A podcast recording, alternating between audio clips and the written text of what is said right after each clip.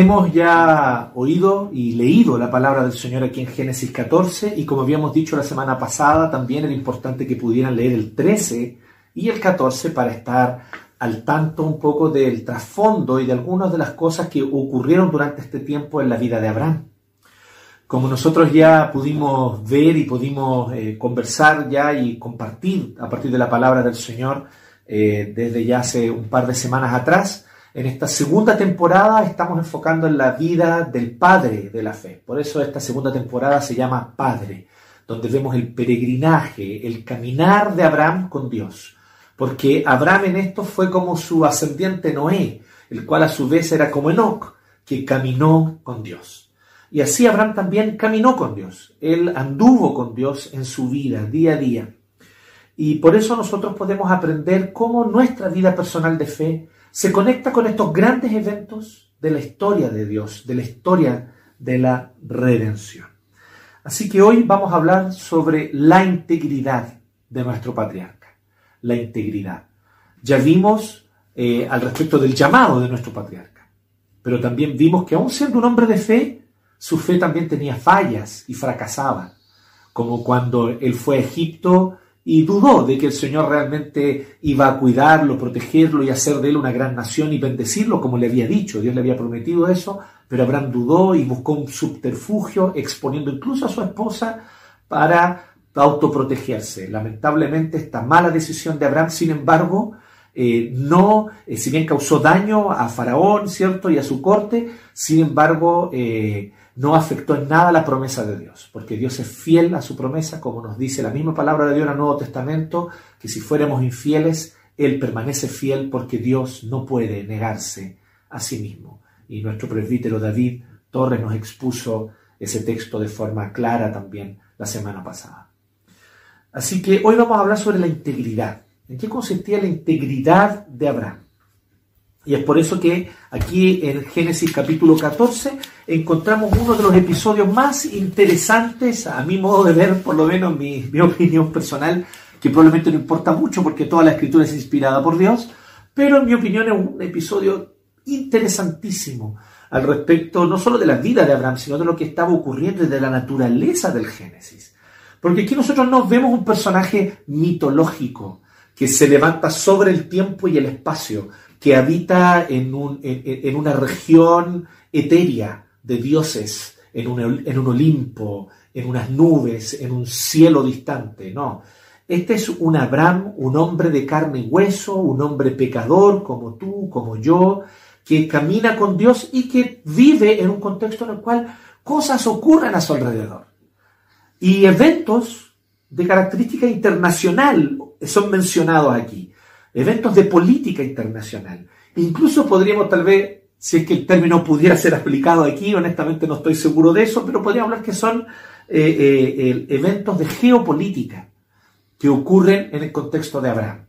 Abraham está habitando en la tierra que Dios le dijo que le iba a dar a su descendencia, y mientras él peregrina, estando un tiempo en un lado, estando un tiempo en otro, él se siente en un lugar que se llama la encina de Mamre, donde eh, Mamre era el era el nombre de la persona que era el dueño, por así decirlo, o el principal personaje que, que habitaba en esa región y que como aliado de Abraham le permite a Abraham con todas sus riquezas, porque Abraham tiene mucho ganado, tiene muchos hombres que son sus siervos, que viven en su casa, que viven con él en tiendas, y él entonces, el Mamre le permite a Abraham asentarse en este lugar. Y este lugar está justo al medio de una problemática geopolítica muy importante que nosotros vemos que era del tiempo de Abraham.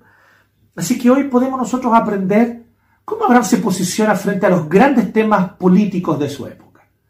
Cómo Abraham se posiciona frente a los grandes temas que ocurrían en su época, vuelvo a decir. No son probablemente exactamente los mismos, pero se repite un patrón a lo largo de la historia. Muchas de las grandes problemáticas internacionales, de política, economía internacional, afectan sin duda la vida del creyente. Nosotros no somos seres etéreos que eh, flotamos 5 centímetros sobre el piso. Nosotros somos seres de carne y hueso que habitamos en esta tierra y nuestros trabajos, nuestros medios de sustento, nuestras casas, el país donde vivimos, ciertamente eh, se encuentra en un contexto en el cual las grandes decisiones también de política y economía internacional nos afectan a todos nosotros, como afectaban también a Abraham. El contexto en el cual nosotros vivimos, sin embargo, tiene algunas diferencias con Abraham, eso es evidente, no solo en términos de que hoy día nosotros estamos en el siglo XXI, ¿cierto? Y Abraham está varios siglos antes de Cristo, sino también en el hecho de que Abraham eh, vivió también en un contexto en el cual el plan de Dios era que él todavía no se asentara en una ciudad. Y tal vez una diferencia con nosotros. Nosotros estamos, incluso por mandato del Señor, eh, y como parte de nuestro llamado, estamos asentados en las ciudades eh, de nuestra época, en las ciudades, en las polis de nuestro contexto y por lo tanto estos eventos nos afectan de manera más directa probablemente.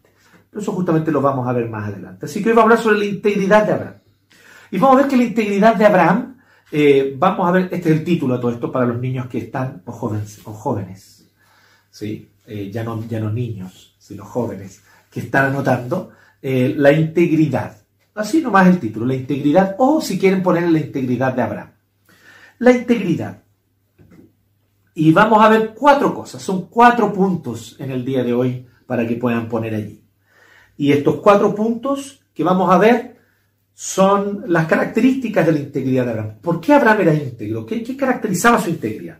Y eran cuatro cosas.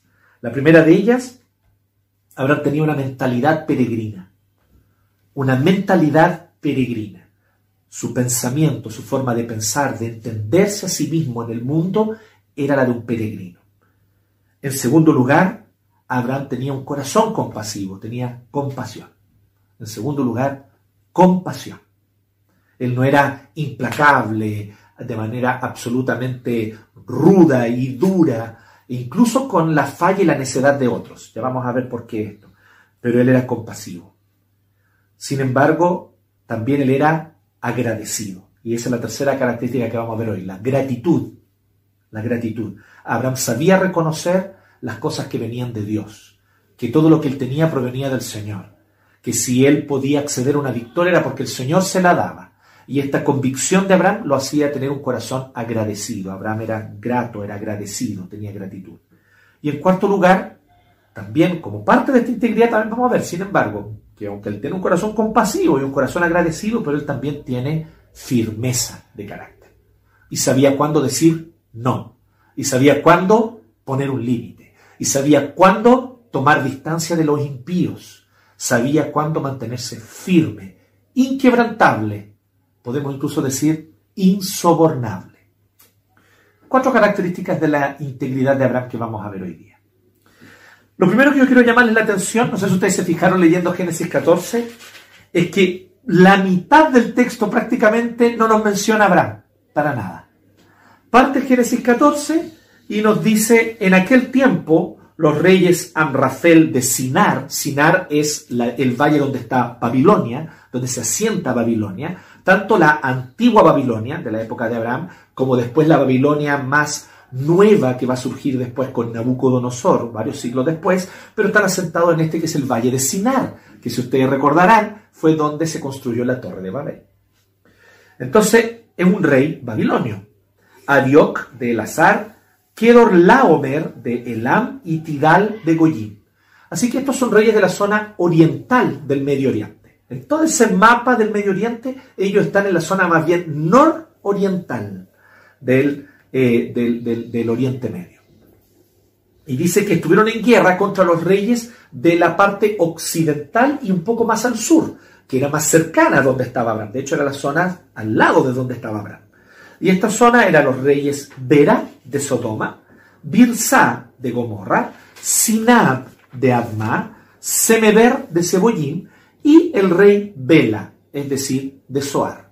Así que algunos le han llamado, al leer esta parte, le han llamado a esos cinco reyes, esas cinco ciudades que se aliaron para combatir contra los poderosos imperios del norte y del nororiente, a ellos le han llamado la Pentápolis, o sea, las cinco ciudades, la Pentápolis, ¿eh? que en griego significa literalmente cinco ciudades. Así que se nos mencionan los eventos, los eventos geopolíticos de su época, los eventos de política internacional. Y avanza la historia hasta el 11 sin mencionarnos a Abraham. Y recién en el 12 se nos menciona. Así que veamos lo que nos dice primero. ¿Por qué no está haciendo eso? El autor tiene una intención. El autor no está queriendo colocar a Abraham en la historia, en el tiempo y en el espacio. Abraham no es un ser mitológico que habita fuera del tiempo y el espacio.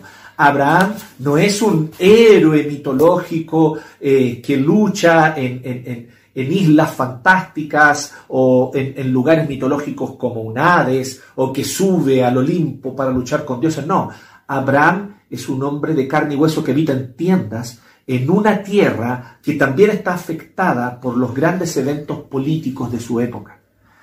Y por eso él se dedica a explicarnos lo que ocurrió.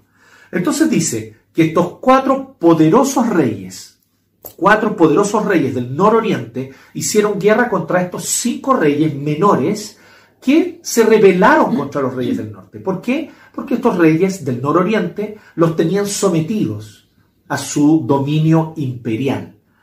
De alguna manera era como que les permitían tener una cierta autonomía, pero al ser más poderosos en número, en ejército y muy probablemente también más crueles probablemente, entonces, estos reyes del nororiente, de Sinar, ¿cierto? Babilonia, etc., ellos los tenían sometidos a estos reyes del suroriente, donde estaba Sodoma, Gomorra y otros. Y al tenerlos sometidos les obligaban a pagar impuestos. No se sabe exactamente qué es lo que incitó la rebelión, pero es probable que haya sido la, subida de impuestos. Es probable que los reyes del norte hayan exigido a estos reyes del sur, a estos reyes menores del sur, que les pagaran más porcentaje de impuestos. Entonces dice lo siguiente, verso 3. Estos cinco últimos aunaron fuerzas en el valle de Sidín, conocido como el Mar Muerto. En ese tiempo todavía no estaba, no, era como el Mar Muerto de hoy día esa región. ¿ya? Era una región próspera, era una región rica y era una región hermosa. Era una región verde, con mucho florecimiento y con muchas plantaciones y con gran vegetación. ¿Cómo sabemos esto? Si usted leyó el 13, usted se habrá dado cuenta que justamente por eso Lot decidió irse vivir a esa región. La región del Mar Muerto, hoy una región árida, seca. No son pocos incluso los arqueólogos que dicen que justamente la destrucción de Sodoma y Gomorra produjo esta erosión en toda esa región, como una demostración científica de que esta destrucción de Sodoma y Gomorra fue real. Habría dejado erosionada toda esa, esa parte alrededor del Mar Muerto. Pero en ese tiempo era una región verde, era una región hermosa. Tanto así que cuando hay un conflicto entre los siervos de Lot y los siervos de Abraham, entonces Abraham le permite a Lot que él decida dónde quiera ir y él va a ir al otro lado. Entonces le dice, Lot, tú decides dónde quieras ir. Así de bondadoso, así de compasivo Abraham con su sobrino. Y, y Lot mira y ve el valle donde está verde y más hermoso y se va hacia allá, que es el valle donde estaba Sodoma y Gomorra. Por lo tanto, en esta región es donde están estos reyes.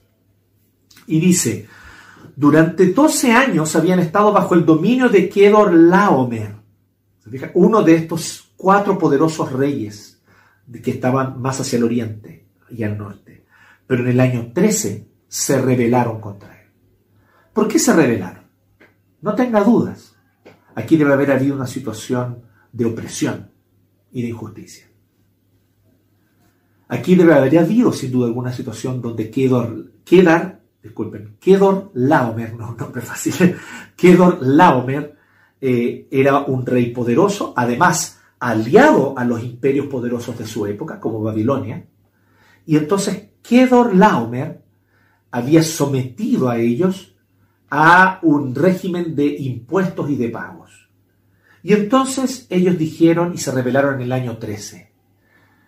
Y tal vez ellos vinieron y dijeron, no son 30 pesos, son 30 años y decidieron que querían rebelarse. Tal vez dijeron, no son 13 pesos, son 13 años. Y ya no aguantaron más la opresión y decidieron que querían rebelarse contra este imperio que los estaba sometiendo. No sabemos bien exactamente con precisión, pero está claro una cosa, que ellos estaban, ellos eran las naciones sometidas. Sodoma, Gomorra y las otras tres ciudades, recuerden que cada en ese tiempo eran las ciudades-estado, las llamadas ciudades-estado, cada ciudad tenía su autonomía y su rey, pero estaban sometidas bajo este poderoso imperio que si ellos no pagaban impuestos, entonces los invadirían. Pero ellos pensaron, si nos unimos, vamos a poder contra ellos.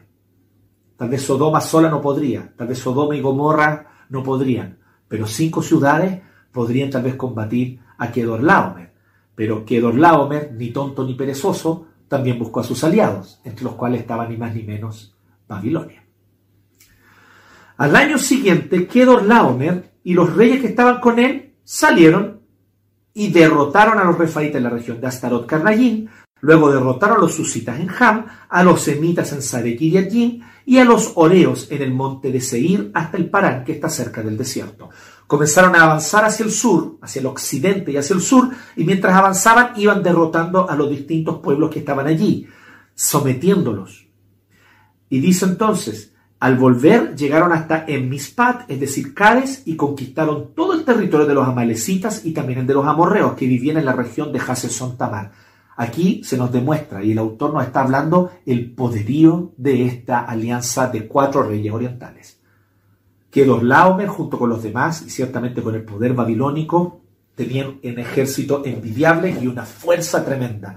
Y con esta fuerza vinieron e invadieron y arrasaron con todo. Aquí nos está diciendo, fíjense los poderosos que eran estos reyes. El autor nos está transmitiendo una idea, nos está diciendo, estos no eran reyes cualquiera, estos no tenían un ejército cualquiera, eran poderosos. Y por donde pasaban, conquistaban. Así que estamos hablando de reyes poderosos. Y entonces dice, pero entonces los reyes de Sodoma, Gomorra, Admá, Cebollín y Bela, es decir, Soar, salieron al valle de Sirín y presentaron batalla. Así que los de la Pentápolis, estas cinco ciudades, se unieron y fueron a la batalla y se presentaron en, ¿cómo eran las batallas antiguas? En un valle y se pusieron el ejército de un lado y el otro ejército del otro lado, listos para combatir frente a frente.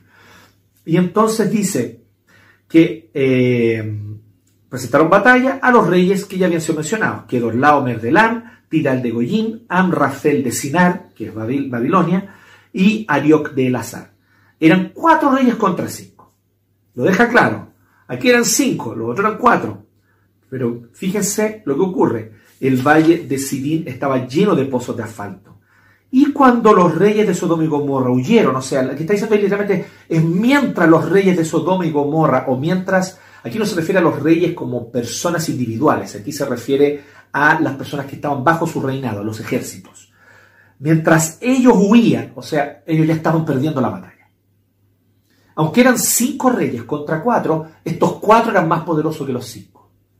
Y les empezaron a vencer también, como habían venido venciendo desde que avanzaban desde el oriente.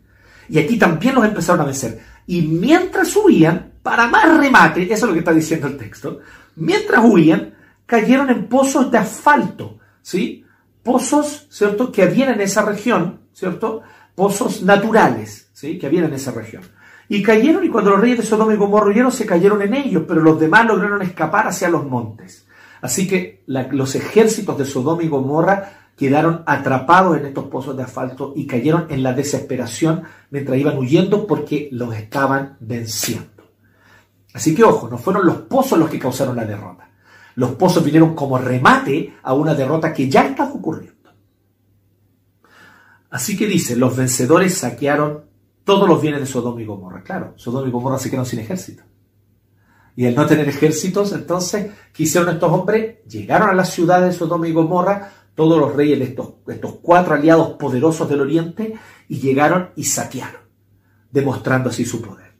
Luchas de poder, luchas de geopolítica, luchas de poder que ocurrían en el tiempo de Abraham. ¿Y dónde estaba Abraham? Pues bien, aquí se le menciona entonces recién por primera vez. Dice que les sacaron todo junto con los alimentos y se retiraron. 12. Y como Lot, el sobrino de Abraham, habitaba en Sodoma, también se lo llevaron a él con todas sus posesiones. Aquí recién entra en escena Abraham. ¿Qué había ocurrido? Lot había decidido con su carpa y con su gente y con su ganado, que también se había enriquecido, irse hacia la región hermosa que él veía, verde, del valle de Sodoma. Y se fue hacia allá a instalarse con sus rebaños y con sus esclavos. Pero a medida que pasaba el tiempo se acercó cada vez más a la ciudad de Sodoma, se acercó cada vez más a la ciudad de Sodoma, hasta que terminó viviendo en Sodoma. Lamentablemente, esto muestra la necedad de Lot, que no se guiaba por la fe como su tío Abraham, se guiaba por la vista. Él vio el valle más verde y se fue hacia allá. Él vio las riquezas y el poderío de Sodoma y empezó a acercarse a ellos. Él vio que este comercio, intercambio con Sodoma le traía gran beneficio porque probablemente les vendía ovejas, ganados, no sabemos qué cosas produciría Lot, pero de alguna manera Lot de alguna forma logró beneficiarse económicamente de habitar cerca de Sodoma y cada vez se fue acercando más a Sodoma hasta terminar siendo un habitante de Sodoma. Y esto había ocurrido en este tiempo. Ya Lot habitaba en Sodoma. Así que Abraham, sin embargo, no.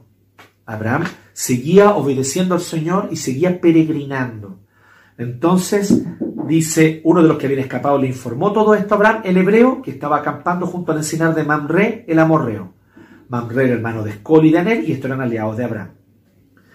Así que en cuanto Abraham supo que su sobrino estaba cautivo, convocó a 318 hombres, etcétera, etcétera. Pues bien, aquí nosotros vemos, en todo este contexto, vemos lo primero que queremos decirles.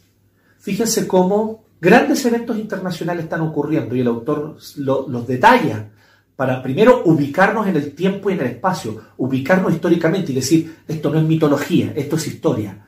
Ustedes pueden consultar, ustedes pueden preguntar, ustedes pueden buscar en los anales de la historia y van a encontrar que esta batalla de los cuatro reyes contra los cinco ocurrió. En ese contexto ocurrió lo siguiente, Abraham habitaba allí cerca de esa tierra.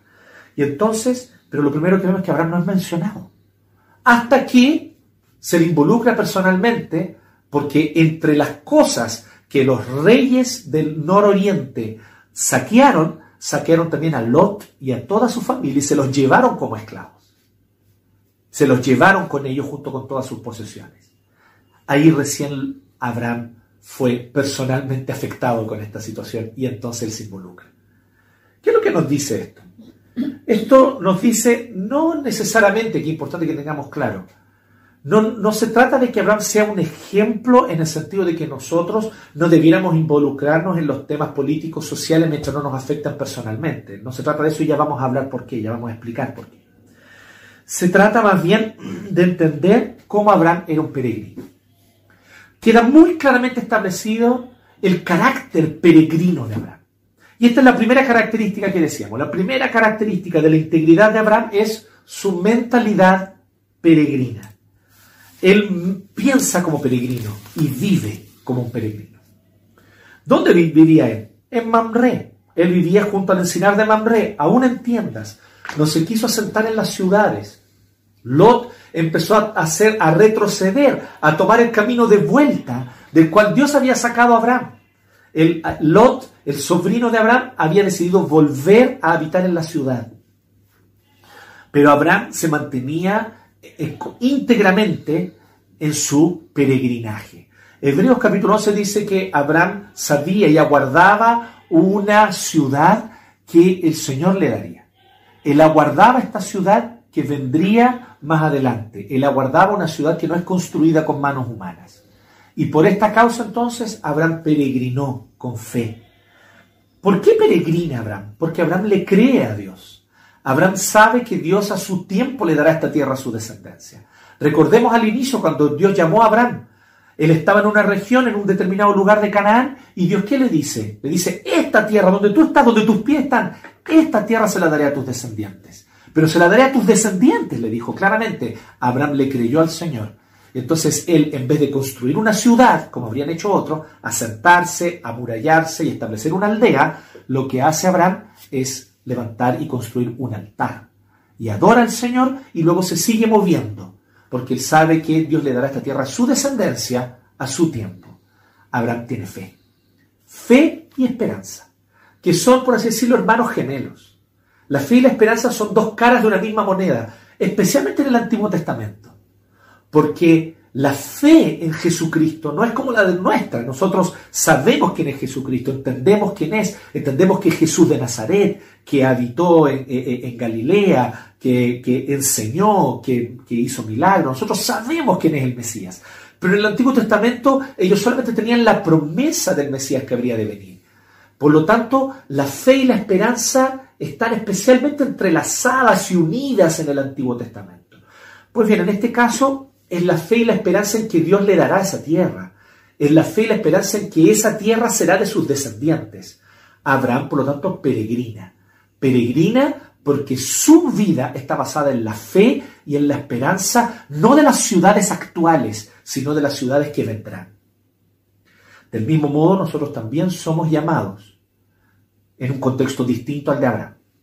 Abraham tuvo que peregrinar. No hay nada malo en vivir en una ciudad. ¿ah? De hecho, todo lo contrario, Dios después hace habitar en ciudades a su propio pueblo y Dios los guía. Basta poner el Deuteronomio cuando ellos conquistan finalmente esta tierra. Y entonces Dios los hace vivir en esas ciudades y les dice, vayan y disfruten porque esos pozos no los cavaron ustedes, esas casas no las construyeron ustedes, esos muros no los levantaron ustedes, pero ustedes van a habitar las ciudades que los cananeos construyeron.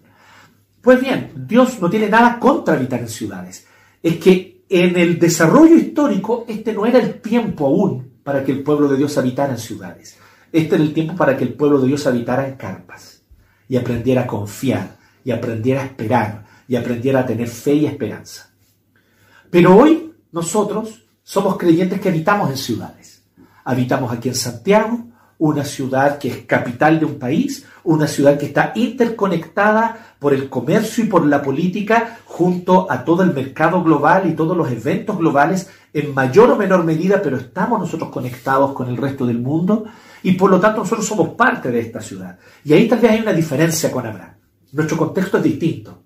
Abraham podía darse el lujo de no involucrarse mientras no lo afectara personalmente.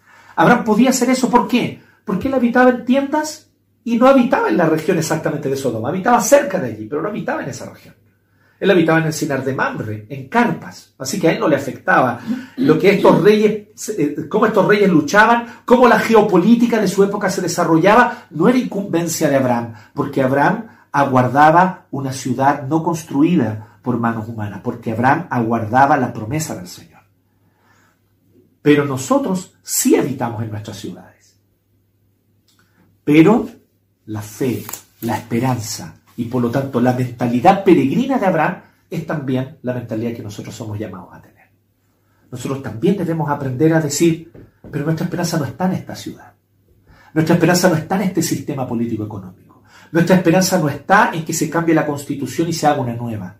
Independiente de si tú piensas que debería haber una nueva constitución y cambios radicales en ella, o si tú piensas que solamente con ciertas reformas y enmiendas es suficiente, o incluso si tú piensas que no hay que cambiarle nada.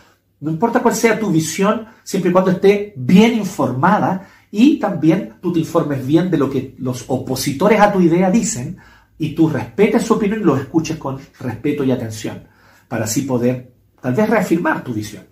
Pero independiente de eso, lo importante aquí es que nuestra esperanza no está puesta en una nueva constitución, nuestra esperanza no está puesta en un nuevo sistema político-económico, nuestra esperanza no está puesta en el fin del Estado subsidiario para producir un estado de bienestar. Cada vez que el ser humano pone su esperanza en las ciudades de este mundo y en el desarrollo político-económico de las ciudades de este mundo, estamos cometiendo idolatría. Y para nosotros como creyentes en Jesucristo, para nosotros que somos hijos de la fe de Abraham, ciertamente esa es una posición impresentable.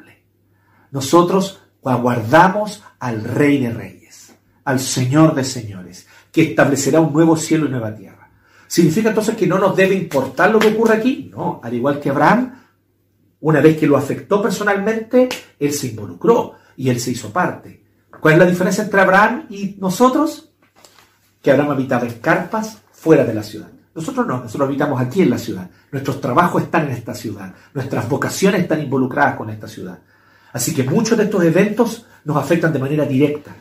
¿Qué posición tomamos como cristianos? Una posición siempre a favor de la justicia, a favor de la ética, a favor del respeto por todos los seres humanos. Por ejemplo, cuando nosotros vemos que un ciudadano, solamente por su color de piel, un ciudadano negro, es muerto a manos de la policía mientras él no estaba oponiendo resistencia y mientras la policía de una manera arbitraria y violenta hace un uso indebido de la fuerza. Cuando vemos que este contexto ocurre al punto de causar la muerte de un ciudadano, ciertamente debe haber en nosotros profundo dolor y debe haber en nosotros, como creyentes, un profundo clamor también al Señor de que se haga justicia, que venga tu reino, que pronto, Señor, tú vuelvas, porque solo tú traerás justicia. Y mientras el Señor no vuelve, debemos trabajar por la justicia. ¿Y cómo el cristiano trabaja por la justicia? No con la ira por delante, no con la motivación airada en la cual no obra la justicia divina. En la ira humana no obra la justicia divina, divina, sino en aguardar la ira de Dios, que pronto vendrá y será implacable, confía en ella, y mientras tanto actúa con compasión, actúa con benevolencia, actúa con amor, y si tu enemigo tuviere sed, dale de beber. Por lo tanto, nosotros debemos tener ojo.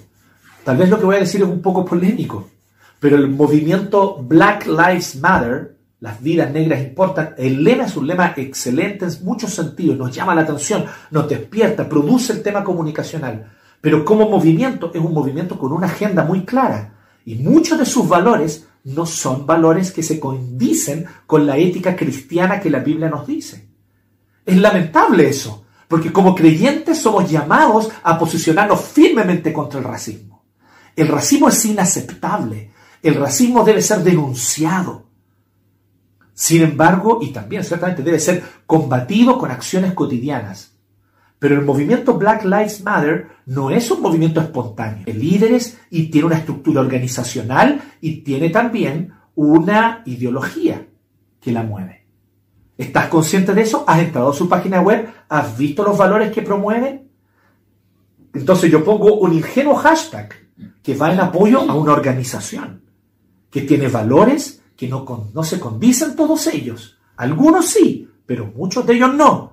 De hecho, algunos de, de sus valores se contradicen abiertamente con la ética escritural, con la ética bíblica. Así que, ¿cuál es el desafío? Guardar silencio, quedarnos a distancia y guardar el silencio cómplice frente a la injusticia? No. Lamentablemente ese ha sido el camino que la Iglesia Evangélica ha recorrido por décadas y es un camino también de impiedad. Porque cuando el justo se abstiene, entonces la injusticia prospera, la maldad prospera. Somos llamados a posicionarnos, pero a posicionarnos como cristianos, a posicionarnos con una postura distintiva, a posicionarnos con una alternativa genuinamente cristiana contra el racismo, abiertamente cristiana contra el racismo, no de un silencio cómplice, no de una pasividad cómplice, pero tampoco con la agenda de resentimiento, rencor y odio, porque el odio no se combate con más odio. ¿Quién dijo esto? El gran héroe de la lucha civil por los derechos de los negros en Estados Unidos, Martin Luther King. Martin Luther King Jr. dijo esto. El odio no se combate con más odio. La única manera de combatir el odio es con amor. Porque si no, lo único que estamos haciendo es trayendo más oscuridad a una noche que ya es negra. Entonces, fijémonos en este, en este detalle. Fijémonos en este importante asunto. ¿Tenemos una mentalidad peregrina como la de Abraham? Abraham tenía una mentalidad peregrina. Entonces él se involucraba, pero sabía cómo involucrarse.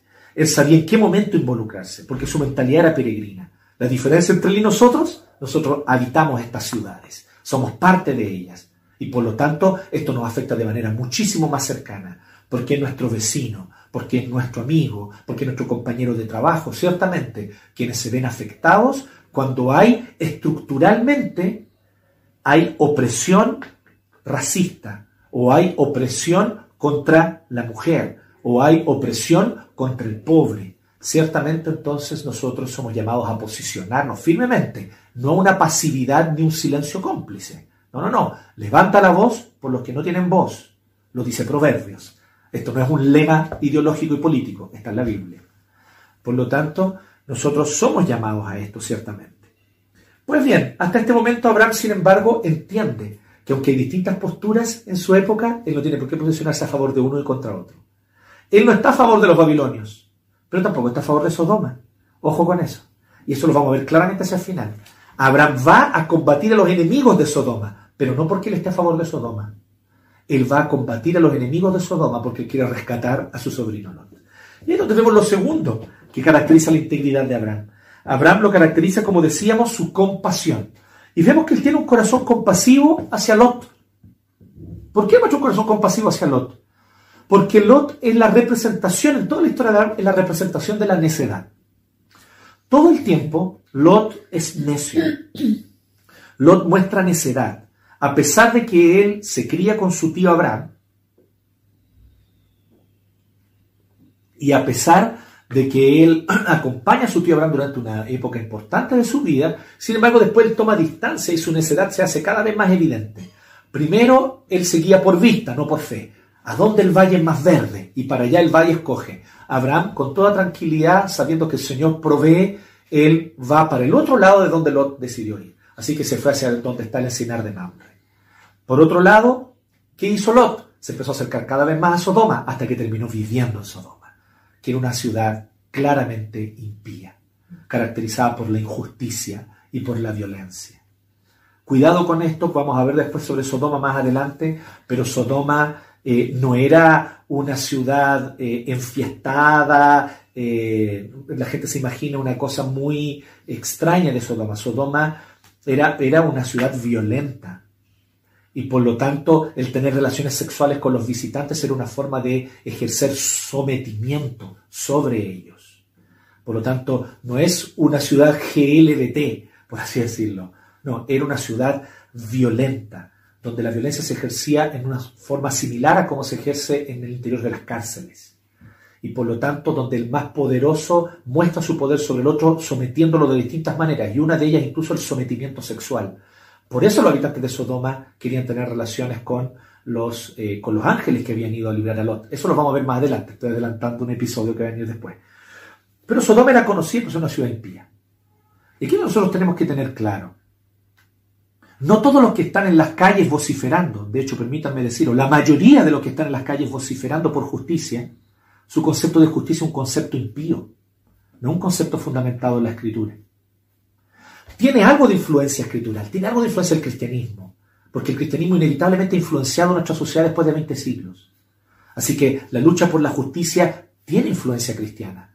Pero muchas veces los líderes, los movimientos organizados, por detrás de la lucha en las calles por la justicia, y más aún cuando incentivan, estimulan, justifican la violencia, el saqueo, que es solamente otra forma peor aún de opresión, donde el pequeño productor, donde el pequeño empresario, donde el dueño de una tienda se ve afectado, debe despedir a sus empleados. ¿Y todo en nombre de qué? De que no, nosotros estamos luchando para que tú tengas un país más justo, pero yo no te pedí que lucharas por mí hay también un carácter autoritario, una mentalidad autoritaria en estos movimientos. Si ustedes se fijan, muchos de ellos son parecidos a Sodoma. En un momento vienen y se levantan, no, por la justicia. Se levantan y dicen, no, para que se acabe la opresión, para que ya los babilonios no nos opriman más. Pero eso no significa que Abraham se debe posicionar a favor de Sodoma. Porque si bien Sodoma clama por un trato más justo de parte de los, de los poderosos babilonios, y de Kedorlaomer específicamente, aunque ellos claman por un trato más justo, que probablemente era justo, sin embargo, sus motivaciones son impías, porque son impíos, porque su mentalidad es impía, porque su corazón está distante de Dios y porque muchas veces lo que los motiva es el simple, llano resentimiento, el odio. Entonces tengamos ojo, como cristianos somos llamados a esta mentalidad peregrina, a tomar distancia de los movimientos políticos actuales porque no hay un movimiento santo, puro, mientras los otros, los otros son los impíos y los malignos. Debemos tomar distancia. Hay impiedad, hay pensamiento humano en todos lados. Pero ¿qué es lo que nosotros vemos ahora? Como decíamos, compasión. La compasión hacia Lot, ¿por qué? Porque Lot eh, es necio. Y Abraham podría haber dicho, Lot escogió irse para allá. Probablemente, hermano, siendo bien honesto, sería lo que yo si fuera Abraham habría dicho. Bueno, Lot tomó su decisión. Nosotros nos pusimos de acuerdo y yo le dejé a él que escogiera dónde quería irse. Probablemente yo habría actuado así, siendo honesto con ustedes. Y me impresiona el corazón de Abraham. Abraham tiene un corazón paternal hacia su sobrino Lot. Y con esta compasión paternal, él ve esta lamentable necedad de Lot que llevó incluso que tuvo una mala consecuencia. ¿Cuál fue la mala consecuencia? que se lo llevaron junto con todos sus bienes y su familia y se lo llevaron de botín hacia el nororiente, se lo llevaban hacia Babilonia. Y empezaron entonces estos ejércitos a devolverse, avanzando, caminando día tras día hacia Babilonia. Y Lot preso. ¿Por qué? Por ir a establecerse en una ciudad donde él nunca debió haberse establecido. Hermanos, y no crean que esta fue una lección que Lot aprendió, porque después de este episodio Lot volvió a vivir en Sodoma. Entonces Lot es necio. Seguía por la vista, no por la fe. Pero ¿cómo es Abraham con Lot? Es compasivo. Dice que entonces, en cuanto Abraham supo, verso 14, que su sobrino estaba cautivo, convocó a 318 hombres adiestrados que habían nacido en su casa, o sea, siervos fieles, que eran como hijos de Abraham. Recordemos que si bien existía la institución de la esclavitud en esta época, Abraham, que tenía siervos, sus siervos eran tratados como hijos por él. Así que eran hombres fieles, leales a Abraham, que era como un padre para ellos. y dice que persiguió a los invasores hasta Dan. Y durante la noche Abraham y sus siervos desplegaron sus fuerzas y los derrotaron, persiguiéndolos hasta Jobá, que está al norte de Damasco. Y así recuperó todos los bienes. Y también rescató a su sobrino Lot, junto con sus posesiones, las mujeres y demás gente. Abraham tuvo una victoria arrasadora contra los más poderosos reyes de su época y de su región. ¿Y qué motiva a Abraham a ir y hacer esto? Lo que motiva a Abraham es rescatar a su sobrino Lot, porque su corazón es compasivo. ¿Cuántas veces nosotros queremos tomar distancia de los necios? Y decir, ya sabes qué, no quiero más verte. ¿Sabes qué? Mejor ya aléjate, tú anda por tu camino, yo me voy por el mío. Abraham no fue así. La integridad de Abraham también se caracteriza por su compasión. Compasión es integridad. Compasión no es debilidad. Misericordia no es debilidad. Tener compasión es tener fortaleza. Tener compasión es tener fortaleza. Porque aquel que tiene clara su identidad, aquel que sabe que no tiene que demostrarle nada a nadie, es capaz también de ser compasivo. Es capaz también de ser compasivo, de tener misericordia, incluso con aquel que tal vez a ojos humanos no la merece. La integridad de Abraham, por lo tanto, también se caracteriza por la compasión, por la misericordia, una misericordia que él mostró hacia Lot, su necio sobrino, al punto que él desplegó sus fuerzas. Y aquí es donde viene entonces lo tercero. Miren qué tremendo lo que ocurre. Abraham tiene una conquista arrasadora. Recordemos quién eran estos reyes. Eran cuatro reyes entre los cuales estaba el rey de Babilonia, que avanzaron hacia el sur, hacia el occidente y hacia el sur, y mientras avanzaban, arrasaban con todas las ciudades, arrasaban con todos los reinos. Luego, cinco reyes se posicionaron contra ellos en el valle, y ellos los derrotaron. Y mientras arrancaron más encima, los ejércitos de Sodoma y de Gomorra cayeron en pozos de asfalto para mayor humillación de ellos. Estos reyes eran reyes poderosos, pero Abraham tenía la bendición del Señor. Abraham tenía una promesa y el que le había hecho la promesa era fiel. En muchos sentidos, yo me atrevo a decir, Abraham se levantó ese día y dijo, bueno, si hay un momento para cobrarle la promesa al Señor, este es. El Señor me dijo, te bendeciré. El Señor dijo, estaré contigo. El Señor me dijo, maldeciré a los que te maldigan. Y estos hombres ciertamente me han maldecido por llevarse como botín a mi sobrino y a su familia. Yo iré allá a buscarlos de vuelta. Él fue confiado en la promesa. Es una fe que se transforma en acción. Es una fe que no solamente es etérea, es una fe que no solamente se expresa en palabras, es una fe que actúa, es una fe que lo hace agarrar las cosas y salir a combatir. Es una fe que lo lleva a actuar, que se traduce en acción. Esta es la fe de Abraham. Así que Abraham fue y tuvo una victoria tremenda contra los reyes más poderosos de su época. Abraham los derrotó con una estrategia, muy probablemente lo utilizó una estrategia, dice que fue de noche, debe haber habido alguna estrategia de Abraham también aquí, pero el Señor bendijo esa estrategia y, la prosperó y le fue bien, al punto que recuperó todos los bienes. Dice que incluso no solamente los derrotaron, sino que los persiguieron por varios kilómetros, porque empezaron a arrancar los soldados de estos poderosos imperios, de estas poderosas ciudades. Y mientras arrancaban, Abraham con su hombre lo iban persiguiendo, kilómetro tras kilómetro una humillación contra los poderosos reyes de su época. Y dice que así recuperó todos los bienes y también rescató a su sobrino Lot. Y cuando Abraham volvía a derrotar a Kedor Laomer y a los reyes que estaban con él, pensemos, pasaron días y de repente ven a Abraham con sus hombres que vuelven, con sus aliados. Recordemos que aquí estaba Escol, Aner, que eran aliados de Abraham, o sea, Abraham fue con sus 318, pero sus aliados también lo acompañaron. Abraham sabía tener una relación eh, con sus vecinos. Recuerden, la mentalidad peregrina no solamente significa tomo distancia, la mentalidad peregrina también significa ser relacionarme con mi prójimo de una manera fructífera. Y Abraham tenía una relación fructífera con sus vecinos, ¿cierto? Que, eran, que son hablados aquí en el verso 13, Escol y Aner. Y, era tal relación de confianza que ellos lo acompañaron también con sus hombres, así que eh, ellos fueron sus aliados. Y vuelven. Y dice que cuando los ven, a los reyes que, y a los reyes que, estaban con él, había derrotado a lados y los reyes que estaban con él. El rey de Sodoma salió a su encuentro en el valle de Sabe, es decir, en el valle del rey. El rey de Sodoma fue a recibirlo, Abraham, ¿cierto? Probablemente humillado, por un lado, probablemente envidioso tal vez por otro, ya vamos a ver más adelante que le habla de forma irrespetuosa. Pero sale a recibirlo. Pero también sale a recibirlo un personaje misterioso, Melquisedec. El nombre literalmente significa mi rey es justo. Melquisedec. Mi rey es justo. Y Melquisedec es rey de Salem, de paz, un poblado, una ciudadita, que no tenemos más información de ella en esta época, pero algunos especulan que es la que después va a ser Jerusalén. Es la misma ciudad en el mismo lugar geográfico, pero que en ese tiempo solamente se llamaba Salem y dice que era sacerdote del Dios Altísimo. No le llama Yahvé, le llama Dios Altísimo. Era monoteísta, este Melquisedec, y era sacerdote del Dios Altísimo.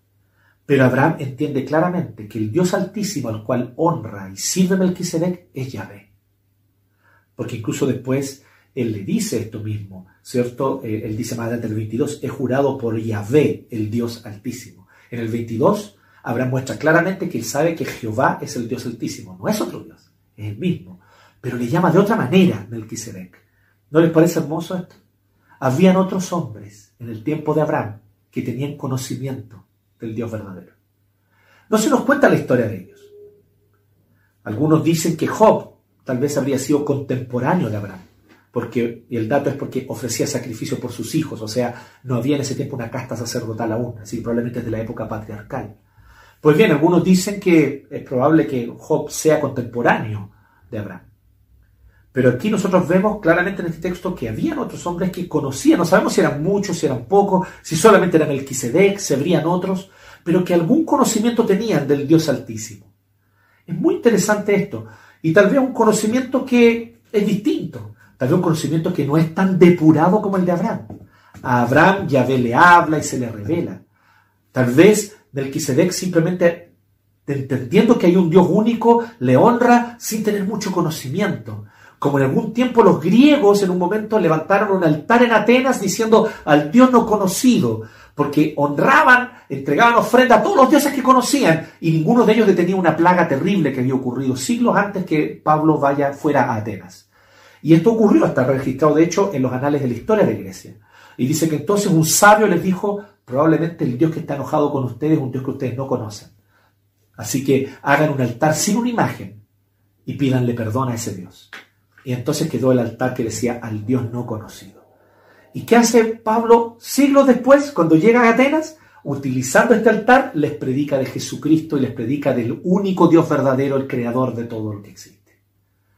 Por lo tanto, nosotros vemos que es como si Dios dejara conocimiento de sí en distintas culturas, en distintos lugares.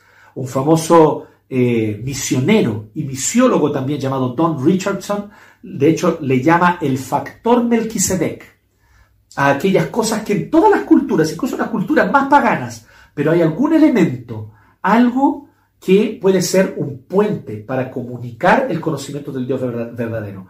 Porque hay algún elemento que todavía se conserva en esas culturas o en esos pensamientos, en esas religiones. Algún pensamiento que todavía tiene conexión con el Dios verdadero.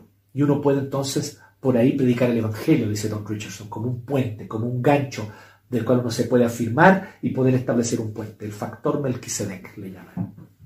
Bueno, Melquisedec está aquí, le ofrece pan y vino, o sea, pone un banquete, pone una mesa y Abraham se sienta a la mesa con él se sienta a la mesa con él y comen una comida juntos, que es una señal de comunión, de pacto, de alianza. Tú no te sientas a comer en el Oriente Antiguo con quien tú no estás dispuesto a establecer una amistad y sentirte identificado con él. Por eso para los judíos más moralistas era tan terrible sentarse a la mesa con un pecador, porque significaba que yo estaba haciendo una alianza con él y que yo estaba aceptando su estilo de vida. Abraham se sienta a comer con Melquisedec. Con esto le está dando su aprobación a Melquisedec y a su visión religiosa. Y dice que Melquisedec bendijo a Abraham. ¿No le llama la atención esto? Hermano, Melquisedec no es nunca más mencionado en la el, perdón, en el Génesis. Nunca más mencionado en el Génesis. Es mencionado solo aquí. Después en el Nuevo Testamento vemos que hay una mención a él y en los Salmos también. Pero dice que Melquisedec era este hombre que le ofreció pan y vino, Abraham se sentó con él y él bendijo a Abraham con estas palabras, que el Dios altísimo, ¿y quién es el Dios altísimo? Creador del cielo y de la tierra. Es correcto este conocimiento. Melquisedec sabía quién estaba honrando, quién estaba adorando, al Creador único del cielo y de la tierra. Bendiga Abraham. Bendito sea el Dios altísimo que entregó en tus manos a tus enemigos. Entonces, ¿qué hace Abraham? Le dio el diezmo de todo, de todo el botín que había recogido en la batalla. Adoración. Porque eso es el diezmo, mi hermano. El diezmo es adoración. El diezmo es que yo tomo de todo lo que recibo una parte, se lo entrego al Señor y lo consagro. Y le digo, Señor, aquí está, esto es para ti. ¿Y cómo yo lo consagro? Entregándolo en aquello que explícitamente tiene propósito de servir a la adoración y al culto. Por eso nosotros en la iglesia entregamos el diezmo. Aquellos que dicen que el diezmo está abolido porque el diezmo pertenece al orden de Aarón y al orden de Moisés, de la ley que Dios le dio a Moisés en el Sinaí, lamentablemente se equivocan groseramente porque el diezmo ya existía desde mucho antes que el orden sacerdotal de Moisés fuera establecido y de Aarón fuera establecido el diezmo ya lo entregaba Abraham.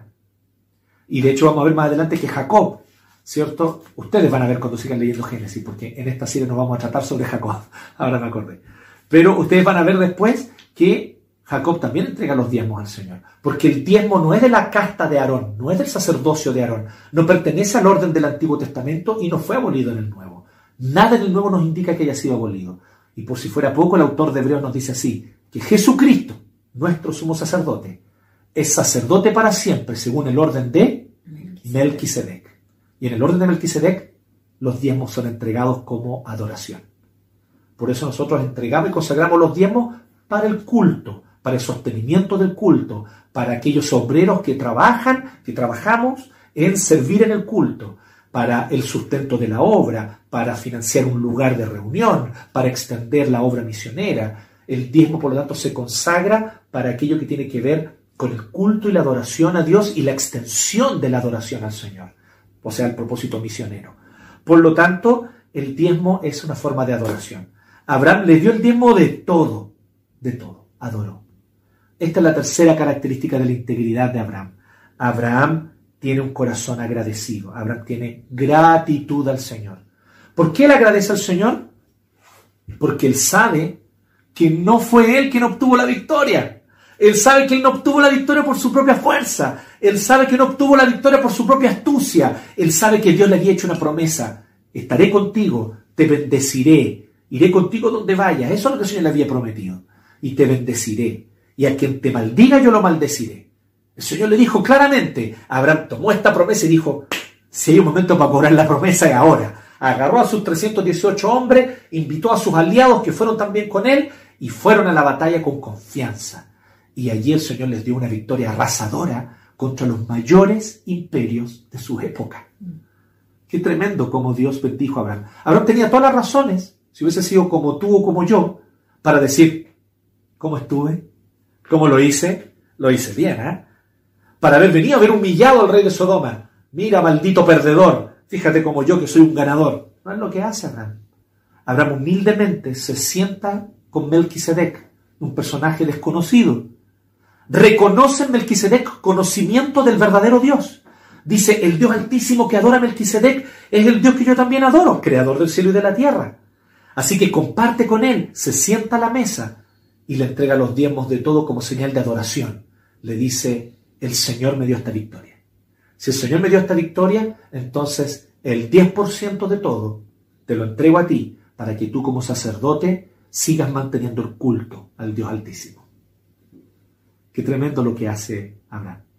Esto es, esto es agradecimiento. Esto es gratitud. Esto es adoración. Esto es adoración. Eso es lo que hace Abraham. Así que Abraham, esa es la tercera característica de, una, de la integridad de Abraham, que nosotros también somos llamados, por lo tanto, a imitar, el ser adoradores, agradecidos. Jamás pensar que una victoria, jamás pensar que un éxito, jamás pensar que un logro lo obtengo por mis propias fuerzas, Siempre saber ser agradecido. Jamás llenarme de la soberbia de aquellos que dicen, miren cómo me he enriquecido, ha sido mi propia astucia, han sido mis propias manos las que me han dado lo que tengo. Jamás digas eso, porque Dios a ti te privilegió con oportunidades que a otros no. Sé agradecido. Y si Dios te privilegió con oportunidades que a otros no, mayor razón para ser generoso. Mayor razón para abandonar la lógica del egoísmo y decir, debo ser solidario, pensar en el prójimo, especialmente en el más necesitado, porque si hoy yo tengo sustento y tengo más incluso de lo que necesito, es porque Dios me ha bendecido. Ni siquiera he sido yo, así que yo entrego también a otros que tienen necesidad para poder bendecirlos a ellos, como yo he sido bendecido. Esta era la lógica también de Abraham. Por lo tanto, nosotros somos llamados a tener un corazón agradecido, un corazón adorador, un corazón humilde, un corazón que reconoce que cada victoria, que cada logro, que cada éxito son regalos del Señor. Gracias a Él, gloria a Él, solamente, no a ti, no a mí, no a nuestras capacidades. Pero finalmente el cuarto, la cuarta característica, Después de que Abraham tiene este encuentro con Melquisedec, hay un contraste en el texto. Y este contraste está muy claro aquí en los versículos finales. Pero Abraham le contestó, perdón, verso 21, me lo salté. Verso 21. El rey de Sodoma, mientras tanto, mientras Melquisedec le, le puso un banquete, pan, vino, se sentó con él, etc.,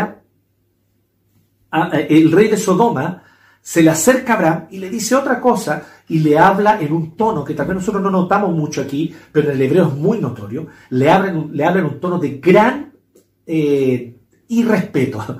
Él es muy irrespetuoso con Abraham. Le dice, dan a las personas y quédate con los bienes. Te puedes quedar con los bienes, todos esos bienes que obtuviste puedes quedarte con ellos, pero dame a las personas, por favor, devuélveme a las personas de Sodoma, porque él era rey, era responsable por sus súbditos, ¿cierto? Entonces, de alguna manera, él trata de mostrarse como un rey benevolente con sus súbditos, pero también como un rey poderoso, que puede venir y hablarle a Abraham así. ¿Quién era él para hablarle a Abraham así? El rey de Sodoma no fue capaz de combatir a los reyes que Abraham derrotó en una noche. Entonces, pero aquí está el rey Sodoma, lleno de envidia, de rencor, de resentimiento, propios del corazón impío, propio, características propias del corazón que no ha tenido comunión con su Dios, que no conoce al Señor. Y por lo tanto, en este espíritu de resentimiento, de odio, de querer siempre querer demostrar algo, de querer siempre demostrar que soy fuerte, demostrar que soy poderoso. Pero el rey de Sodoma es un pobre y triste derrotado. Él ha sido derrotado. Él es un perdedor. Y ahora se presenta ante Abraham y con aires de superioridad, como tratando de recuperar algo de la grandeza que alguna vez él disfrutó. Él viene y le dice a Abraham, dale a las personas y te puedes quedar con los bienes, no te preocupes, yo, yo, yo puedo venir y producir nuevos bienes, yo puedo venir y reactivar la economía en mi ciudad, tú quédate con los bienes. Es una forma irrespetuosa de hablarle a Abraham, una forma arrogante, propia de impíos, propia de impíos. Pero Abraham se da cuenta de esto y Abraham le contesta, he jurado por Yahvé, por Jehová, por el Señor, el Dios Altísimo. ¿Se lo que decíamos delante? Abraham reconoce claramente que el Dios Altísimo que sirve a Melquisedec es Jehová, su Dios. He jurado por el Señor, el Dios Altísimo, creador del cielo y de la tierra, que no tomaré nada de lo que es tuyo, ni siquiera un hilo, ni la correa de una sandalia, para que nunca digas, yo enriquecí Abraham. Qué integridad la del patriarca. Esto es integridad. Esto es firmeza. Esto es ser inquebrantable. Abraham identificó las intenciones de Sodoma, del rey de Sodoma. Abraham identificó que después el rey de Sodoma le iba a decir, te, voy a, te, debo, un favor, así que tú me debes uno a mí. Abraham no quería deberle favores a impíos. Abraham no quiere deberle favores a impíos. Abraham no quiere devolverle o deberle favores a hombres corruptos. Abraham toma distancia y dice, yo no quiero que tú después digas que me enriqueciste. Y toma distancia. Aquí está la muestra, a mi modo de ver, culmine de la integridad de Abraham. No quiero nada para mí, salvo lo que mis hombres comieron, porque fueron varios días de campaña. Salvo lo que mis hombres comieron, eso lo vamos a recuperar. En cuanto a los que me acompañaron, o sea, a sus aliados, a Ner, Escol y Mamre, que ellos tomen su parte si quieren. Pero yo no quiero nada de este botín. Yo no quiero ni una parte de lo que tú has ofrecido, de lo que tú me, de lo que tú me has ofrecido. Lo que recuperé, te lo traje a ti, y lo que a mí me interesaba, que era recuperar a mi sobrina y a su familia, ya lo ejecuté, no quiero nada más. No quiero que tú digas que me enriqueciste. Esto, por lo tanto, es la, la cuarta característica de la integridad de Abraham, firmeza. Abraham es firme frente al impío. Abraham es firme frente al impío. Era una tremenda oportunidad. No deben haber sido pocos bienes. No debe haber sido poco el botín. No deben haber sido pocas las riquezas. No debe haber sido poco el oro. Pero Abraham no tomó nada, ni siquiera un hilo, ni siquiera la correa de la sandalia. Todo te lo devuelvo, no me interesa. A mí me interesaba rescatar a mi sobrino Lot y me interesa que lo que mis hombres comieron, lo que ellos consumieron durante estos días de campaña, se les sea devuelto, no se nos devuelva. Eso es todo, lo que ellos comieron. Nada más. Nada más. Para que tú no digas que me enriqueciste. Esta integridad de Abraham la vemos claramente aquí en este texto. Un hombre firme frente a la impiedad. ¿Eres tú firme frente al impío? A veces nosotros empezamos a simpatizar demasiado con las ideologías de este mundo. Empezamos a simpatizar demasiado con los discursos políticos de un mundo impío que desde la oscuridad del odio y el resentimiento pretenden hablarnos de justicia. Y en, esas en, esa excesiva simpatía hacia esas ideologías podemos comenzar a tener concesiones y a hacer concesiones. Tengamos cuidado. Tengamos integridad. Una cosa es levantar la voz contra la injusticia, pero como cristianos, distintivamente cristianos, desde una lógica cristiana, desde un pensamiento basado en la ética escritural y al mismo tiempo guardar distancia de todo aquello que se levanta contra el conocimiento de Dios, de todo, aquello que se levanta contra la ética que la Escritura nos enseña, guardar distancia de eso. Para eso se requiere integridad. Abraham tuvo integridad. ¿Y cómo está tu integridad en tu trabajo, mi? También eso tú lo debes pensar. Cedo más de la cuenta con tal de agradar, con tal de no perder un lucro, con tal de no perder una ganancia extra. Cuidado, la integridad es característica, ¿cierto? La firmeza frente a la impiedad es característica del hombre íntegro. Así que, respondiendo a las cuatro preguntas, ¿qué podemos nosotros decir sobre esto? Las cuatro preguntas que los jóvenes y niños tienen en sus papeles. ¿Qué nos quiso decir el autor? Bueno, ya vimos, hay una larga sección para ubicar histórica, geográfica e incluso políticamente a Abraham en su época una larga sección, desde el 1 al 12, donde prácticamente no se nos menciona a Abraham, ¿cierto? Bueno, hasta el 12. Entonces, ¿qué es lo que vemos? Eh, eh, eh, Moisés nos está queriendo decir, nuestro patriarca Abraham no es un mito. Nuestro patriarca Abraham no es como Gilgamesh, no es un Hércules. No, nuestro patriarca Abraham es un hombre de carne y hueso que habitó en su época, que habitó en su tierra y que también sufrió las consecuencias de los conflictos políticos de su época. Así que lo primero que el autor nos está queriendo mostrar es la historicidad de Abraham. No es un mito. Pero también en segundo lugar y principalmente nos quiere mostrar el carácter de Abraham. Como ya vimos, su relación con Lot, el contraste. Lot seguía por la vista, levantó la vista, dice el capítulo 13 de Génesis, y vio donde el valle era más verde y para allá se fue. Abraham confió en la promesa. Abraham seguía por fe, Lot por la vista. Pero a pesar de eso, ¿cuál es, la relación con Abraham? o sea, perdón, de Lot o de Abraham con Lot, es una relación de amor, de compasión, de misericordia. Ya vamos a ver que después Lot comete otras necedades más adelante. Vemos su no concesión ante el rey de Sodoma, lo que ya acabamos de ver también la firmeza de Abraham, la firmeza de carácter. Yo no quiero hacer ninguna alianza con los impíos. Yo no voy a ser parte de la impiedad. Yo no voy a ser parte de las ideologías. Yo no voy a ser parte de las idolatrías. Yo no voy a ser parte de las lógicas. Yo no participo de las lógicas impías, de los imperios y gobiernos de este mundo. Abraham mantiene su distancia sabiamente. Y no solo eso, dice también su gratitud. ¿cierto? Como él entrega diezmos de todo al reconocer en Melquisedec un rey que sirve al Dios verdadero. Vemos que también nos da un pequeño dato el autor. Había otros que conocían y servían al Señor, aunque no lo conocían de la misma manera que Abraham. El Dios Altísimo le llamaba Melquisedec. pero es el Dios verdadero. Y Abraham identifica que es Yahvé, que es el mismo Jehová, que es el Señor. Así que el autor nos quiere transmitir por lo menos todas estas cosas. Segunda pregunta. ¿Cómo se encaja este episodio en la gran historia? Abraham comienza a tener un lugar entre los reyes de su época. Abraham, aunque vive en tiendas, Abraham, aunque no ha construido una ciudad, Abraham, aunque no ha levantado una gran torre ni ha amurallado una aldea como los constructores de Babel, Abraham no está siguiendo esas lógicas, sin embargo Abraham ya es un importante rey en su época. Y con este evento Abraham se establece, por lo menos en toda esa región, como un hombre importante. Porque de hecho Abraham es un rey, un rey que habita en tiendas, pero es un rey. Él tiene un clan que lo sigue y de él va a venir después una gran nación. Así que Abraham comienza a tener un lugar entre los reyes de su época, pero también se nos muestra que tiene integridad como rey. No es un rey como los demás, habita en tiendas, pero habitando en tiendas con confianza en Dios y humildad. Sin embargo, él, él vence a los reyes más poderosos. Y venciendo al rey más poderoso, no les quiere quitar su lugar. ¿Qué habrá ocurrido en esa noche en la que él destruyó o humilló al ejército de los babilonios, de Kedarlaomer y de los demás. ¿Qué habrá ocurrido? No sabemos, solamente podemos especular. Pero tal vez Abraham les dice, todo lo que me interesaba era rescatar a mi sobrino y rescatar los bienes.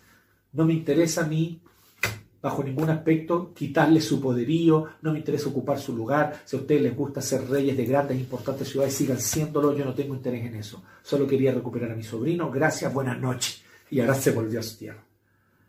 Porque Abraham no tiene interés en quitarle ese puesto de preeminencia a los grandes y poderosos reyes de su época. Abraham no tiene interés en eso. Entonces, ¿fijan cómo se produce este contraste? Abraham se posiciona entre los importantes reyes de su época, sin los intereses que esos importantes reyes tenían. ¿Cómo anuncia Cristo este episodio? bueno, por lo menos de dos formas. La primera de ellas es que ya la lógica del reino de Cristo está en Abraham. Abraham tiene la lógica del reino de Cristo. ¿Cuál es esta lógica? Lo que hablábamos, la mentalidad peregrina. ¿Y cuál es la mentalidad peregrina? Sí, o oro por la justicia. Sí, clamo por justicia. Sí, participo de los eventos políticos eh, de mi ciudad, del contexto donde yo estoy, buscando la justicia, anhelando la justicia, siendo un constructor de shalom. Bienaventurados los pacificadores. Literalmente ahí en el griego es bienaventurados los hacedores, los artesanos, los constructores que con sus manos hacen la paz, hacen el shalom. Somos llamados como cristianos a ser hacedores de shalom en nuestra ciudad, pero siempre con la mentalidad peregrina. Nuestra esperanza no está aquí, nuestra esperanza no está en el próximo gobierno, nuestra esperanza no está en el candidato X, nuestra esperanza no está en una nueva constitución, nuestra esperanza está en el regreso de Cristo. Nuestra ciudad es una ciudad no construida por manos, la cual vendrá cuando Jesucristo vuelva en gloria y majestad para establecer nuevo cielo y nueva tierra. Eso nos permite a nosotros trabajar por la justicia con amor y compasión, pero también sirviendo con esperanza, sabiendo que es la, la, la, la solución final solo la va a traer Cristo.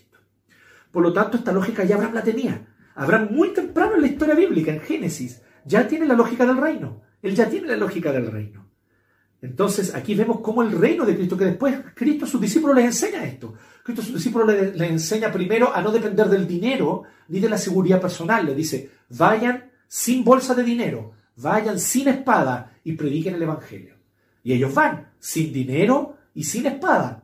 Y el Señor es con ellos. Y luego ellos vuelven felices. Y le dicen, los demonios se sujetaban en tu nombre. Personas eran sanadas y están contentos. Y entonces Jesucristo les dice, está bien que se alegren con las grandes victorias que están obteniendo, está bien que se alegren con que ustedes están sirviendo al necesitado, amando al prójimo, qué bueno que se alegren con eso, pero no se alegren demasiado con eso, les dice Jesús. ¿Qué les dice? Alégrense porque sus nombres están escritos en el libro de la vida. Cuidado, las victorias aquí, incluso las victorias del reino de Dios, las victorias porque evangelicé, las victorias porque compartí con el necesitado, no son victorias las cuales nosotros somos llamados a gozarnos son, eh, eh, de manera definitiva. Nuestro gozo definitivo es que nuestros nombres están escritos en el libro de la vida. Así que también aquí está la lógica. Abraham ya tiene esta lógica desde mucho antes de Cristo, la lógica del reino. Pero también vemos claramente a Cristo en este misterioso personaje llamado Melquisedec, que es un tipo de Cristo. Y hablo de tipo en un sentido técnico de la palabra, de la tipología. Aquí Melquisedec es un tipo de Cristo. ¿Y cómo sabemos que es un tipo de Cristo? Porque luego en Hebreos, en el libro de Hebreos del Nuevo Testamento, explícitamente el autor inspirado por el Espíritu Santo nos dice eso. Nos dice que Melquisedec preanuncia a Cristo. No sabemos quién es, pero Melquisedec parece ser un personaje de carne y hueso, un personaje de la época de Abraham, una persona que no sabemos bien de dónde vino, ni tenemos más información de él, pero eso es suficiente para que él nos hable y nos refleje a Jesucristo. Y miren lo que dice, dice que él se llamaba mi rey justo, Melequí Sedek, que él es rey de paz, porque Salem significa paz, Shalom, es rey de Salem, es sacerdote del Dios Altísimo, y ¿qué le ofrece a Abraham? Pan y vino. Los mismos elementos con los cuales nosotros hoy día participamos de la cena. Todo eso le llama la atención al autor de Hebreos y él dice, Jesucristo es nuestro sumo sacerdote para siempre, según el orden de Melquisedec. Melquisedec aquí aparece y más encima viene la autoridad. Abraham reconoce que Melquisedec tiene autoridad sobre él. Y por eso permite que Melquisedec lo bendiga. Pero ¿de quién él no recibe bendición? Del rey de Sodoma. No, no, no, no, no. Tú no me vas a enriquecer. Yo no voy a recibir ningún tipo de bendición de tu parte. Tú llévate todos tus bienes, todo tu oro, todo tu botín. No me interesa nada, ni siquiera una correa de tu sandalia. Interesante, ¿no? Esto le permite a Abraham tener a él clara integridad, en el sentido de que él ve la presencia del Señor, él como hombre de fe identifica al Señor en Melquisedec, identifica que la presencia de Dios está en este sacerdote. Así que este sumo sacerdote es un reflejo de Cristo, aquel que es nuestro rey de paz, aquel que es nuestro rey justo, y siendo rey de paz, rey de justicia, él es nuestro sumo sacerdote, porque gracias a Jesucristo tenemos acceso directo a la presencia de Dios. Él rasgó el velo cuando derramó su sangre en la cruz por nuestros pecados. Y cuando allí Él pagó el precio que nosotros merecíamos pagar, que era la muerte, y Él murió en nuestro lugar, Él entonces en espíritu fue hasta el templo, abrió esas cortinas, las rasgó y abrió el lugar santísimo para que nosotros tengamos libre acceso a la presencia del mismo Señor. Y hoy nosotros podemos entonces ofrecer adoración en espíritu y en verdad, en nuestras casas, reunidos en el living, reunidos en una mesa, podemos rendir adoración y tener acceso a la presencia de Dios, porque Jesucristo es nuestro sumo sacerdote, según el orden de Melquisedec. Así que claramente aquí nos anuncia Cristo en esta tipología, en este tipo que es Melquisedec. Finalmente, ¿cómo somos nosotros invitados a ser parte de esta historia? Quisiera decir dos cosas aquí para terminar. Primero, aprendamos de la integridad de Abraham. Fijémonos en cómo, en qué consiste la integridad, porque hablamos de integridad. La palabra integridad está en todos lados. Hay que ser íntegro, la integridad, la probidad. Y se habla mucho de integridad. Pero ¿qué es la integridad? ¿Qué, qué, rostro tiene la integridad en concreto? Y aquí Abraham nos muestra el rostro de la integridad de manera muy clara. La integridad es esto. La integridad es una mentalidad peregrina. Mi esperanza no está puesta en este mundo. Mi esperanza no está puesta en las políticas de este mundo. Mi esperanza no está puesta en las riquezas de este mundo. Miren cómo él rechaza la posibilidad de enriquecerse que, que el rey de Sodoma le da. Él la rechaza enriquecerse aún más. Abraham se niega a eso. Entonces, mentalidad peregrina. Vivimos en este mundo, habitamos en este mundo y trabajamos por la justicia y la paz en este mundo. Somos llamados a hacerlo.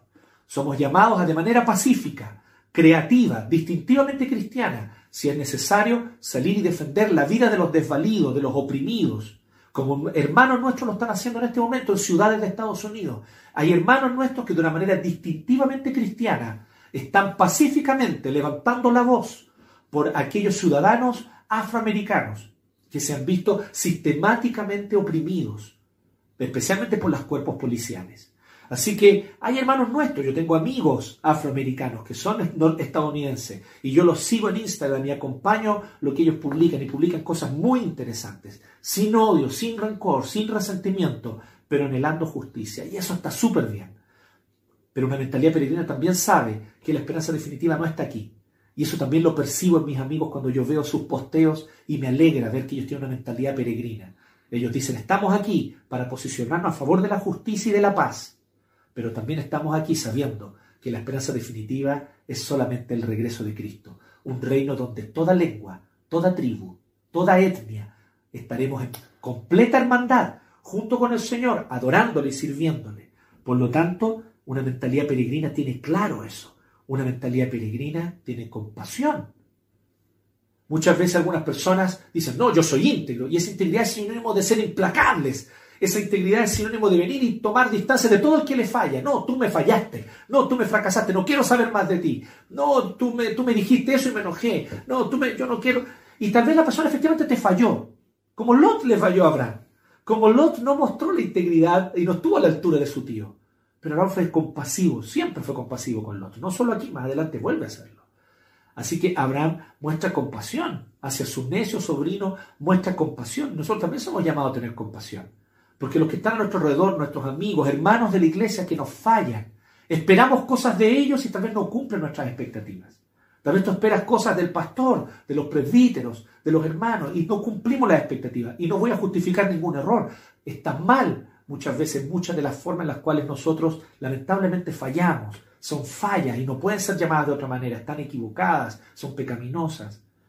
Pero hay en ti compasión para seguir llamándolo hermano, para seguir siendo parte de una comunidad, para seguir siendo miembro de un cuerpo.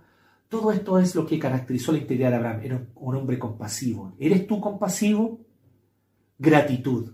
Jamás digas, la tercera característica, jamás digas yo me enriquecí, jamás digas yo obtuve esta victoria, jamás digas yo obtuve este éxito. El Señor te prosperó, el Señor te bendijo, el Señor te dio lo que tienes, el Señor llenó tu despensa si es que tu despensa está llena. El Señor te ha dado el sustento si es que hay alimento en tu mesa. Agradece, adora, porque Dios es fiel y seguirá haciéndolo con tu vida. Él te provee. Y finalmente, la firmeza. Ser firmes. ¿Firmes frente a qué? Frente al impío, frente a la impiedad, frente a aquellos que nos quieren seducir para que participemos de sus proyectos políticos, frente a aquellos que nos quieren seducir para que participemos de riquezas malavidas, para que participemos de riquezas a través de la opresión del más desvalido. Mantén tu integridad firme. Claro, el Señor te va a proveer, mi hermano. Tal vez hoy tendrás que decirle no a un jefe y tal vez eso va a implicar que te echen. Pero el Señor te va a proveer. El Señor va a proveer para ti. Tú mantén tu integridad, mantente firme frente a la impiedad, frente al soborno, frente al cohecho. Pero toda esta integridad, ¿de dónde viene? y con esto terminamos. Esta integridad de Abraham no es un autoesfuerzo de la autodisciplina de Abraham por ser cada día mejor. No, no, no. Toda esta integridad de Abraham proviene de su fe. Es un fruto de su fe. Así que sobre todas las cosas, como raíz de todo esto, mi hermano, mantén tu fe. Cultiva tu fe. Adora a tu Dios. Ríndele gracias a tu Señor. Reconócele como Dios y Señor de tu vida. La integridad de Abraham era fruto de su fe. Y toda integridad verdadera es fruto de la fe. Todo aquel que quiere ser íntegro por el autoesfuerzo y por la autodisciplina, lo único que va a lograr es transformarse a la larga en un hipócrita, que va a tener apariencia de integridad, pero cuyo corazón no se goza en hacer el bien, porque no lo motiva el amor. Por eso, hermano, ¿quieres ser íntegro? Mira qué curioso. Entonces, más que observar conductas Cultiva tu fe. Adora a tu Señor. Agradecele a aquel que te amó primero. Agradecele a aquel que entregó su vida por ti cuando aún estabas en tus pecados y Él dio su vida por ti. Agradece a aquel que no tiene mayor amor que este, que dar su vida por sus amigos y Él dio su vida por ti. Agradece a aquel que murió por el impío para justificarlo, solo por gracia, mediante la fe. Agradece al Señor por este maravilloso evangelio de gracia que no se contradice con una vida santa. Todo lo contrario, es la precondición para una vida santa. Es la raíz de una vida santa. El evangelio de gracia, que tú eres salvo no por obras, que tú eres salvo no por tu esfuerzo, que tú eres salvo no porque tú tienes un, un autoesfuerzo para tratar de ser íntegro. No, así no es como Dios produce integridad en nosotros. Así no es como Dios nos salva. Dios nos salva por gracia siendo pecadores incapaces de hacer el bien, siendo pecadores incapaces de salvarnos nosotros mismos. Dios interviene directamente en la historia y asumiendo naturaleza humana, estuvo entre nosotros, habitó entre nosotros y murió en la cruz la muerte que tú y yo debimos haber muerto y resucitó al tercer día para así darnos una nueva vida junto con Él. El Señor es tu sustituto. Jesucristo murió en tu lugar en la cruz. Jesucristo pagó tu deuda. Jesucristo canceló tu pecado. Agradecele por esta gran salvación de gracia. Alaba al Señor por su gracia. Deleítate más en su gracia y tu corazón crecerá en fe. Y como fruto de la fe vendrá la integridad. Porque la fe verdadera tiene frutos.